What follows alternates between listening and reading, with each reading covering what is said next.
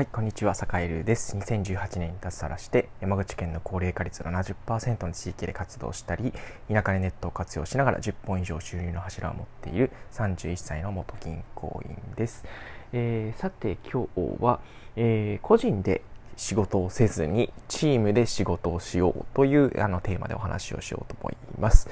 えー、と、一時期ね、なんというかこう、これから個人の時代だっていう話になったり、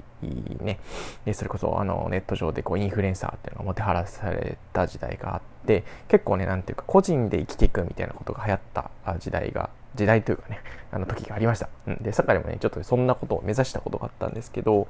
えー、っと、結論から言うと、なんだろう、えっとね、個人で生きていくって、なんかねコス、パが結局悪いなっていうことにね、気づいたんですよね。えー、そうじゃなくて、やっぱりチームで、あのー、なんだろう、人間関係の中でやっぱり仕事を取っていったり、仕事を継続していった方が、結局は自分にとって結構いいことになるんじゃないかなっていうふうに思ったりしていると。まあ、チームっていうわけじゃなくて、やっぱりなんだろうな、うん会う人と、えー、一緒に、まあ、パートナーになって進んでいくみたいな感じですかねイメージなんですけど、えー、どういうことかというとまあ例えばまあ個人で生きていくっていうと例えばねあのアフィリエイトとか、えー、ブログのアフィリエイトとかねあとはそれこそウェブ制作とか、うん、デザインとか、うん、っていう感じでもうとにかくねなんかこう、うんそれこそ手に職をつけてそれこそねデジタルのスキルを上げて、えー、それでいろんな案件を受注して送っていくみたいなあことを思い浮かべる人がいると思うんですけど結構ねなんだろううん仕事を振ってくれる先というか、まあ、この人と一緒に進める案件って面白いなと思える人だったりとか、えー、面白い案件を取りやすい位置にいる人ですね例えばね、まあ、地方で言えばこう行政に近い人とか、えー、あるいは何だろうすごく面白い取り組みをやってる民間企業の人とか、うん、やっぱりコラボする相手っていうのを選ぶっていうのが結構大事かななんていうこと思ってます。だからそうするとね個人で仕事をするっていうよりもやっぱりなんだろううん仲間を見つけるっていう感覚でいた方が結構ねあの長い目線で見てやっぱり自分のため自分のなんだろうな、えー、それこそ、まあ、収入源が途絶えないであったりだとか何かあってもそれこそそういうこう人との関係っていうのが保険みたいな形で効いてきて、え、セーフティーネットになってくれるっていうふうに思うんですね。